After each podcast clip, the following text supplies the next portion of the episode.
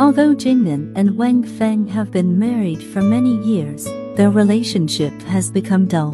One day, when Jingnan was on a business trip, he met a charming woman, Xiaoli, and fell in a short-term relationship.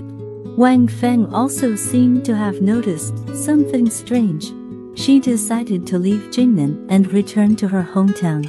The when Jingnan returned home, he found that Wang Feng had disappeared. The house was empty, and without Wang Feng, Jingnan suddenly felt extremely uncomfortable.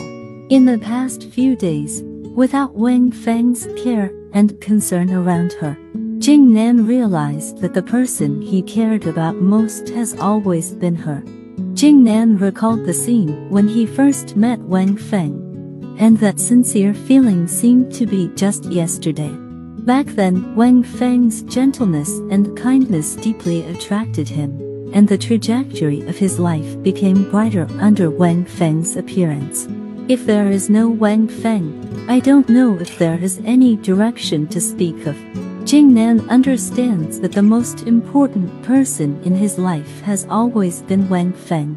Emotional indifference is not terrible, what is terrible is losing the most important person in you our life.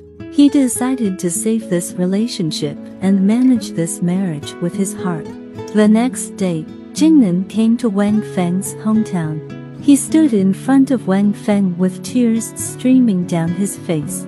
Jingnan said, The most important person in my life is you.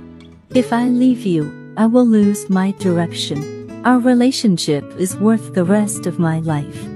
You are the meaning of my life and my original heart.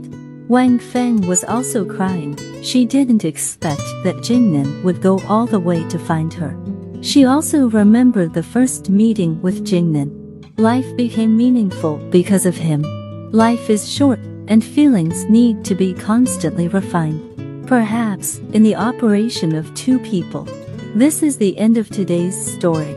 If you like to listen to my program, you can subscribe and share. See you next time.